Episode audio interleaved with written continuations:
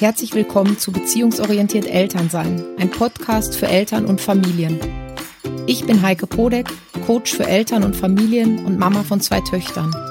Hier dreht sich alles um den Familienalltag mit Kindern und den dazugehörigen Herausforderungen. Ich glaube, dass Machtkämpfe sinnlos sind und zeige dir, wie du Stress, Streit und Konflikte liebevoll und beziehungsorientiert lösen kannst. Muss das jetzt sein, dass du deine Musik so laut aufdrehst? Siehst du denn nicht, dass ich müde bin? Siehst du nicht, dass ich gerade Zeitung lese? Du musst auch mal warten, wir anderen sind auch noch da. Bist schließlich nicht allein auf der Welt. Wir haben beschlossen, dass du nun groß genug bist und in deinem Bett schlafen kannst. Du hast ein so schönes Zimmer. Magst du nicht versuchen, dort zu schlafen? Das alles sind Versuche von Eltern, ihren Kindern Nein zu sagen. Und es gibt Situationen, da fällt es uns als Eltern ganz, ganz leicht, Nein zu sagen. Zum Beispiel, wenn mein Kind auf die Straße laufen will, wenn es fragt, ob es Alkohol trinken darf, wenn es einen Film ab 18 schauen kann. Und es gibt unzählige Alltagssituationen, da erscheint es unendlich mühsam und schwierig und endet einfach nicht selten in heftigen Konflikten. Doch warum fällt uns dieses Nein sagen eigentlich so schwer? Und was können wir tun, damit es uns gelingt, dies in Zukunft mit einem guten Gefühl für uns und natürlich auch für unsere Kinder zu tun? So dass unsere Kinder unser Nein auch akzeptieren können? Darum wird es in dieser Podcast-Folge gehen. Herzlich willkommen. Schön, dass ihr wieder da seid. Ja, fangen wir mal damit an, warum es uns Mamas und Papas eigentlich so verdammt schwer fällt, Nein zu sagen. Nein sagen ist immer auch verbunden mit der Angst, jemanden zu enttäuschen, Erwartungen des anderen nicht zu erfüllen, natürlich auch bei unseren Kindern. Das heißt, die wünschen sich irgendwas, die wollen irgendwas, werden dann von uns, wenn wir Nein sagen, enttäuscht. Die Erwartung, ein Eis zu kriegen, ein Spielzeug zu kriegen, irgendwas machen zu können, wird nicht erfüllt, damit auch Sorge oder Angst, die Gefühle zu verletzen und letztendlich auch abgelehnt zu werden. Ja, du bist eine doofe Mama, du bist ein blöder Papa. Das heißt, Nein sagen ist so schwierig, weil wir uns letztendlich vor Konflikten scheuen. Naja, und jetzt könnten wir ja sagen, naja, dann lassen wir es doch einfach mit den Nein sagen und bleiben beim Ja. Doch wie du vermutlich weißt, sind Ja's zu einem anderen, die nicht wirklich so gemeint sind, das heißt, die nicht wirklich auch als Ja gemeint sind, immer auch ein Nein zu dir selbst. Und zwar deshalb, weil du über deine eigenen Grenzen gehst, weil du deine eigenen Bedürfnisse vernachlässigst, weil du letztendlich auf der Strecke bleibst. Und das geht auf Dauer nicht nur nicht gut, sondern macht uns wirklich dann auch unrund, macht uns in letzter Konsequenz auch krank. Denn wenn unsere Kinder auf die Welt kommen, müssen zunächst wir Eltern unsere eigenen Grenzen überschreiten, die eigenen Bedürfnisse zugunsten des Kindes in den Hintergrund stellen. Das ist für alle Eltern ganz normal und auch ganz selbstverständlich und natürlich auch sinnvoll, denn in den ersten Monaten sollten alle Bedürfnisse unserer Kinder, unserer Babys bedingungslos bejaht werden. Sprich also, dein Baby weint, und du lässt alles stehen und liegen, um zu schauen, was ist los. Hat dein Kind Hunger? Braucht es eine frische Windel? Tut der Bauch weh? Benötigt es gerade Nähe? Ja, das heißt, das sind alles Sachen, die unmittelbar befriedigt werden müssen und die unmittelbar ähm, erfüllt werden müssen. Ja, und viele Eltern machen das einfach immer so weiter. Das heißt, wir kommen dann plötzlich, wenn unsere Kinder drei Jahre alt sind, drauf, dass wir ja auch noch Bedürfnisse haben. Und dann versuchen wir sie oftmals durch Machteinsatz durchzusetzen. Und dann wird es mühsam. Oder sie kommen drauf, dass sie eigentlich ihre Persönlichkeit aufgegeben haben. Ja, brr, eigentlich, was bin ich denn jetzt noch? Ich bin gar nicht mehr die Heike, sondern ich bin ja nur noch Mama oder ich bin nur noch ähm, Putzfrau oder ich bin nur noch hier für den Haushalt zuständig. Ja, was anderes gibt es ja gar nicht mehr. Die Heike, die früher irgendwie sich viel bewegt hat, der Sport wichtig war, die sich bewegt hat, ähm, die, die Yoga gemacht hat, was auch immer, ja, die gibt es gar nicht mehr. Und das macht natürlich eine konstante Unzufriedenheit. Und wenn ich an dieser Stelle einen Tipp geben müsste, dann würde ich dir sagen, ungefähr mit 18 Monaten, wenn das Baby anfängt, das erste Explorationsverhalten zu zeigen, das heißt, sich im Grunde aus dem Nahbereich der Mama zu entfernen, dann ist ein guter Zeitpunkt, allmählich als eigenständiger Mensch wieder sichtbar zu werden. Das heißt, mit deinen Bedürfnissen wieder sichtbar zu werden. Denn Kinder beginnen bereits in diesem Alter und das steigert sich in der sogenannten Trotzphase oder ihr wisst ja, dass ich dazu lieber Autonomiephase sage. Ähm, das steigert sich da einfach noch erheblich, die Grenzen ihrer Eltern zu übertreten, um eigene Bedürfnisse zu befriedigen. Das heißt gar nicht, weil sie bösartig sind, ja, weil sie euch irgendwas zu Fleiß machen wollen, sondern zunächst wissen sie gar nicht, dass andere Menschen andere Bedürfnisse haben. Das heißt, in dieser Grenzüberschreitung lernen sie euch als Eltern erst richtig kennen und es taugt ihnen. Das heißt, sie wollen wissen, was gefällt dir als Eltern und was nicht. Was findest du gut und was lehnst du ab? Also im Grunde wollen sie einfach wissen, was ist die Mama, was ist der Papa für ein Mensch. Und je selbstsicherer und persönlicher und klarer du dich als Elternteil ausdrückst, umso schneller kann dein Kind Schlussfolgerungen ziehen. Das erfordert natürlich Deutlichkeit, das erfordert Wiederholung und das erfordert auch Geduld. Einer der wichtigsten Gründe aber dafür, dass Eltern sich abgrenzen sollten und Kindern Nein sagen sollten, ist der, dass Kinder nicht wissen, was sie brauchen, sondern nur, wozu sie Lust haben ein bisschen präziser ausgedrückt, Kinder können ihre fundamentalen Bedürfnisse noch nicht in Worte fassen. Was meine ich damit? Also fundamentale Bedürfnisse meinen wirklich diese Bedürfnisse nach Nähe, nach Sicherheit, ähm, nach Fürsorge, nach Nahrung, nach Kleidung, nach Schlaf, also diese ganz grundlegenden Geschichten. Und wenn die nicht erfüllt werden, geben Kinder das meist auf andere Art und Weise zu verstehen, nämlich dadurch, dass sie ihr Verhalten ändern auch dadurch, dass sie auffällig werden. Sprich, wenn dein Kind in irgendeiner Art und Weise unerwünschtes Verhalten zeigt, kann das auf jeden Fall immer ein Hinweis darauf sein, dass ein fundamentales Bedürfnis nicht erfüllt ist.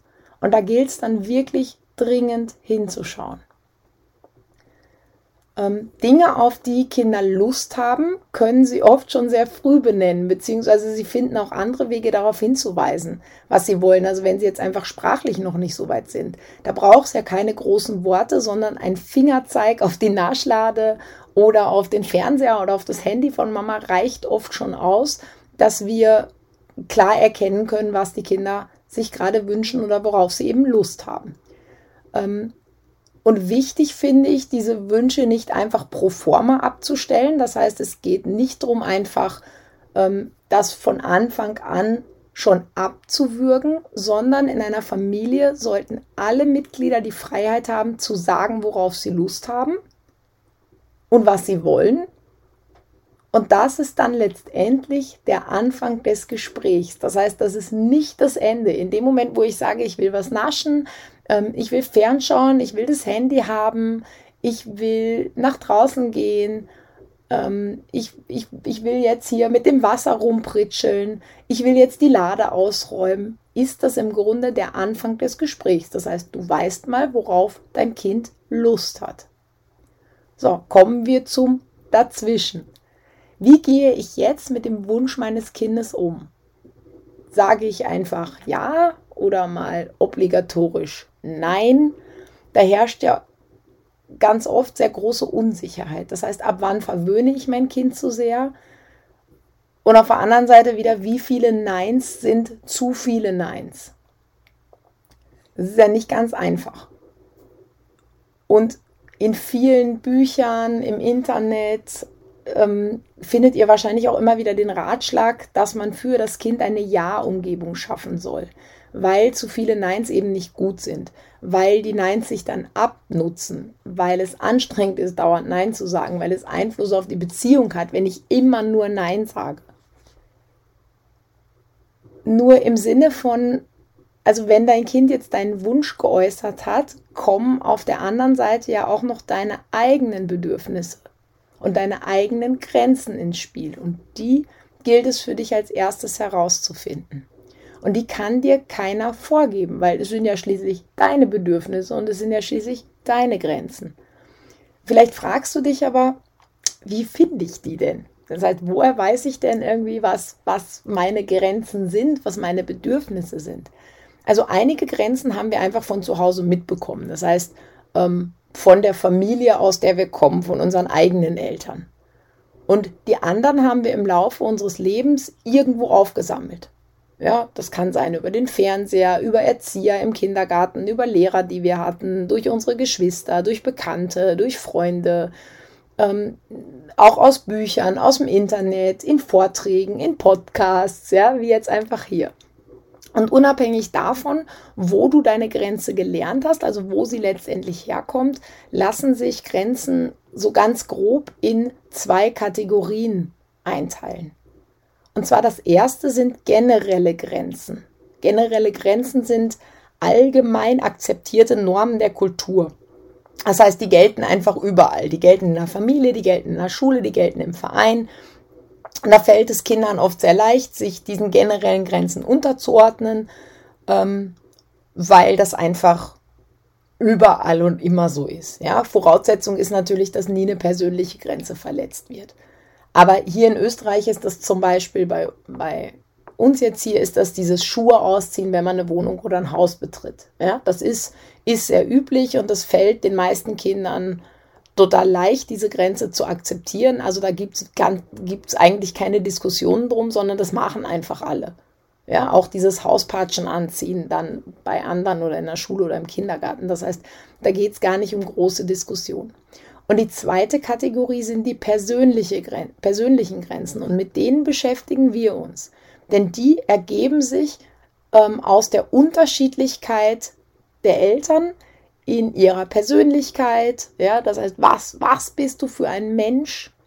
Ähm, was bringst du für eine Persönlichkeit mit? Ähm, auch aus dem Temperament, der Stimmung. Bist du eher ein ruhiger Mensch? Bist du ein temperamentvoller Mensch? Wie ist deine aktuelle Stimmung gerade? Bist du jetzt gerade genervt? Bist du jetzt gerade entspannt? Weil meine persönliche Grenze natürlich, wenn ich entspannt bin, viel weiter ist. Ja, also angenommen, mein Kind hat jetzt den Wunsch, ähm, laut Tunibox oder, oder Musik zu hören im Wohnzimmer, wenn ich aktuell von der Stimmung her entspannt bin, ist das natürlich in Ordnung. Wenn ich eh schon sehr gereizt bin oder sehr genervt bin, dann könnte das dazu führen, dass meine persönliche Grenze in dem Moment überschritten wird. Ja? Und dann werde ich in dem Moment eher Nein sagen ähm, ja, die ergeben sich auch aus so Hintergründen. Das heißt, ähm, in was für einer Familie bin ich groß geworden? Wie bin ich eigentlich aufgewachsen? Was hat es da für Sachen gegeben? Und auch aus meinen eigenen Wertvorstellungen und Idealen. Das heißt, was ist mir wichtig? Ähm, die eigenen Grenzen zu kennen und auch benennen zu können, ähm, wie gesagt, habe ich gerade schon gesagt, finde ich extrem wichtig, ist aber nichts, was du dir jetzt mal eben so im Podcast oder im Anschluss an, an, den, an den Podcast aneignen kannst, ist auch nichts, wo du dich vielleicht einen Abend hinsetzt und sagst, okay, jetzt stelle ich da eine Liste zusammen, dann schreibe ich das mal eben auf, sondern ich glaube, das ist ein Prozess in der Familie, in der Auseinandersetzung mit sich selber, mit unserem Partner, mit unseren Kindern, der sich einfach auch verändern kann. Und ich handhabe das so, dass ich mir täglich dafür ein bisschen Raum schaffe. Einfach weil mir das wirklich wichtig ist. Und ich reflektiere da oft am Abend oder am nächsten Tag in der Früh, je nachdem, wie ich halt Zeit habe. Ähm, und schau einfach, was, was, sind, was sind meine Grenzen, was ist mir wieder aufgefallen, wie ging es mir gerade. Und dann arbeite ich so lange mit, mit, mit Techniken, also mit denen, mit denen ich auch mit meinen Klienten im, im Coaching arbeite, ähm, bis ich für mich Klarheit gefunden habe. Und nun aber ein bisschen zurück. Das heißt, du hast jetzt deine persönliche Grenze gefunden. Ja, das heißt, wir waren jetzt immer noch, das Kind äußert den Wunsch, Anfang des Gesprächs. Okay, ich habe jetzt als Mama oder Papa meine persönliche Grenze gefunden. Das heißt, ich kenne mich jetzt mal aus, ja, wie ich dazu stehe. Ich habe mal Klarheit darüber. Und jetzt ist die Frage, wie grenze ich mich nun aber so ab, dass ich und mein Kind sich wohlfühlen können und unser Kontakt und auch die Nähe bestehen bleibt. Weil das ist ja ein ganz häufiges Problem. Abgrenzen geht oft einher mit Schreien, mit Schimpfen, mit dem Einsatz von Macht. Nur in Wirklichkeit grenzt du dich in diesen Momenten ja nicht ab, sondern du kämpfst, weil du dich hilflos fühlst, weil du nicht weißt, was du tun kannst, weil du Angst hast, dein Kind könnte deine Grenze nicht akzeptieren. Dann äh, hast du in deinem Kopf ein Horrorszenario, was sich da abspielt, was die Folgen davon sein könnten. Und Außerdem zögerst du dieses Nein und damit auch deine eigene Grenze vorher oft so lange raus, weil du vermeiden willst, dass dein Kind traurig ist, dass es weint, dass es sich ärgert, dass es einen Wutanfall bekommt. Also eben wieder dieses, diese Angst oder diese Sorge davor, dass ein Konflikt entsteht. Deshalb ist es erstmal ganz wichtig zu wissen, es ist für Kinder in Ordnung und sogar wichtig, traurig oder frustriert sein zu können und auch zu dürfen. Denn Frustration ist ein wichtiger Bestandteil jedes Lernprozesses. Und du kannst deine Kinder oder dein Kind dabei begleiten, du kannst es unterstützen. Ähm, da kannst du auch, kannst du im, im, im Podcast ähm, Wutanfälle begleiten, einfach nochmal nachschauen. Den verlinke ich dir in den Show Notes auf jeden Fall, ähm, wie du das machst. Da findest du nämlich relativ viele Impulse nochmal dazu, wie so eine Begleitung funktioniert ausschauen kann. So, das heißt, was kannst du jetzt konkret tun, um dich abzugrenzen oder um deine Grenze so zu kommunizieren, dass sie bei deinem Kind auch ankommt? Mein erster Impuls ist, nutze eine persönliche Sprache. Das sind klare und persönliche Aussagen, die Kinder viel eher zur Zusammenarbeit anregen als diese unpädagogischen, ich nenne es mal pädagogischen Phrasen wie mit Essen spielt man nicht, man unterbricht andere Leute nicht, Mama will erst mit Papa reden. Ja, ähm, wer von sich in der dritten Person spricht, hat einfach nur echt wenig Überzeugungskraft. Also stell dir mal vor, ich würde mit dir als Erwachsener so reden und ich würde mit dir in der dritten Person ähm, reden. Die Kommunikation wird zum Scheitern verurteilt. Stattdessen rede über dich selbst. Denn wenn wir über uns selbst reden, können wir den anderen nicht kränken oder verletzen.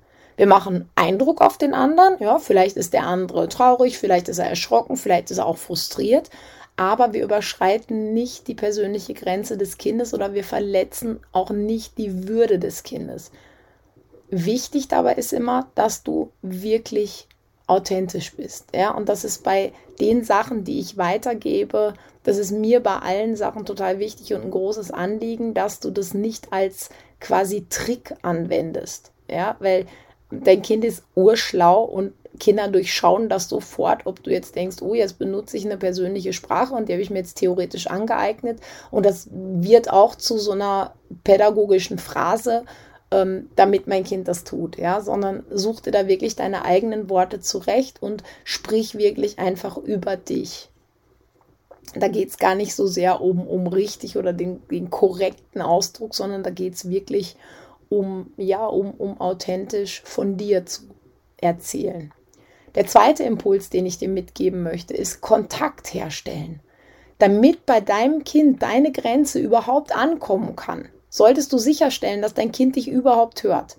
Klingt logisch und einfach, klar. Ist trotzdem im Alltag einer der häufigsten Gründe, warum die Kommunikation zwischen Eltern und Kindern nicht gelingt. Denn in der Hektik, im Stress, im Eifer des Gefechts rufen wir uns teilweise die Dinge nur noch durchs Haus zu. Das passiert gerade dann, wenn die Kinder älter werden. Und das ist tatsächlich ein Problem, was massiv unterschätzt wird. Stelle also in jedem Fall sicher, dass dein Kind dich hört, sodass dein Nein auch ankommen kann. Mein dritter Impuls heute für dich, sei authentisch und sag das, was du meinst. Und sei dabei echt. Das heißt, ich habe gerade eben schon beim ersten Impuls was zum authentisch sein gesagt. Hier habe ich es nochmal als extra Punkt aufgefasst, weil ähm, viele Eltern in dem Moment, wo es um eigene Grenzen geht, auf einmal anfangen, anders zu sprechen. Oftmals so, wie sie sich vorstellen, dass Eltern mit ihren Kindern sprechen sollten. Ja, das soll dann besonders pädagogisch wertvoll sein. Ja, und ehrlich gesagt wirkt das manchmal dann wie ein Clown. Ja, und das wird von den Kindern auch selten ernst genommen. Also das, das, das sind dann solche Sachen, ähm, wenn ich dir jetzt ein Beispiel gebe, so, du weißt doch, dass Papa nicht will, dass du an seinem Computer herumspielst. Ja, wenn du später einen eigenen bekommst, dann kann der Papa dir beibringen, wie man damit umgeht. Ich mehr, uh, ja, das klingt so nach einem pädagogisch wertvollen Modell und wir gehen dann in so eine super Erklärerposition oder versuchen besonders ruhig zu sprechen, besonders entspannt zu sprechen. Und Du bist aber in dem Moment, wo du in diese Rolle schlüpfst, bist du für dein Kind überhaupt nicht mehr spürbar. Das heißt, es wirkt einfach einstudiert, es wirkt künstlich mit dem Ton, es wirkt wie ein Rollenspiel. Und in der Regel ändert sich das Verhalten der Kinder, sobald die Eltern in der Lage sind, echt zu sein, ihre eigenen Worte zu finden und ihren Gefühlen überzeugend Ausdruck zu geben. Ganz, ganz wichtiger Punkt. Und mein vierter und letzter Impuls für dich, halte dich mit deinen Erklärungen kurz und klar. Denn wir Eltern reden uns bei unseren Kindern echt gern um Kopf und Kragen. Ein kurzes Nein, ich will nicht, dass du noch ein Eis isst. Du hattest heute schon eins. Glauben wir ganz oft, das reicht nicht aus, ja? Da haben wir ja, da, da, da haben wir, da setzen wir dann einfach an und dann reden wir und dann reden wir und dann erklären wir das nochmal und nochmal und nochmal und nochmal. Und wie gesagt, wir reden uns um Kopf und Kragen, ja. Vielleicht haben auch einige Angst vor der Reaktion des Kindes und reden deshalb einfach unentwegt weiter, um das Weinen oder die eventuelle Wut oder was auch immer da kommen mag, noch rauszuzögern oder sie hoffen, es tatsächlich vermeiden zu können dadurch. Ähm, Fakt ist, wir verstricken uns oft in Formulierungen, die überzeugen sollen, ähm, reden also, reden, reden, reden, reden und erwarten gleichzeitig, dass das Kind auch überzeugt ist und sich quasi zufrieden gibt. Bestenfalls auch noch der Entscheidung von Mama oder Papa zustimmt. Das heißt, dass es jetzt in diesem Eisbeispiel dann sagt, ah, okay, ich verstehe das, dass du das nicht willst. Na, das ist auch wirklich ungesund, wenn ich ein zweites kind, äh, Eis esse. Ja, passt. Und diese, diese Zustimmung, ja, oder diese Überzeugung, dass passiert nicht. Also zumindest habe ich das bis jetzt sehr selten erlebt, ja. Entweder akzeptiert dein Kind dein Nein, weil ihr bereits einen Weg gefunden habt, kurz, klar, authentisch die Grenzen aufzuzeigen, oder dein Kind zeigt seinen Frust, seinen Widerwillen, in welcher Form auch immer. Und auch das ist okay, weil, wie, wie schon gesagt, das kannst du ja dann einfach gut begleiten. Ja, ich mag dir die Impulse von heute nochmal kurz zusammenfassen. Ähm, also erster wichtiger Punkt ist, ein, ein Wunsch oder eine, eine Lust, ja, ist immer der Anfang des Gesprächs von deinem Kind. Und dann geht es als nächstes darum, deine persönliche Grenze zu finden. Wenn du die gefunden hast, verwende eine persönliche Sprache, stell Kontakt zu deinem Kind her, sag, was du meinst, und zwar ehrlich und authentisch und halte dich mit deinen Erklärungen kurz. Und jetzt wünsche ich dir ganz viel Spaß beim Ausprobieren der Impulse. Schreib mir gerne deine Erfahrungen in der Umsetzung in meine Facebook-Gruppe Beziehungsorientiert Elternsein oder auch auf Instagram Beziehungsorientiert.at. Und wenn du Fragen hast, dann einfach auch jederzeit her damit. Ja, und wenn dir mein Podcast gefallen hat, dann lad ihn gerne auf iTunes runter, abonniere ihn und lass mir eine positive Bewertung da. Ähm, teile ihn auch gerne auf Facebook, Instagram, wo auch immer, so dass ganz viele Mamas und Papas, da, ähm, bei denen du das Gefühl hast, sie könnten davon profitieren, ähm, davon erfahren und wir einfach gemeinsam die Beziehung zu unseren Kindern ein Stück weit besser machen können. Ich wünsche dir noch einen schönen Tag. Bis bald. Tschüss.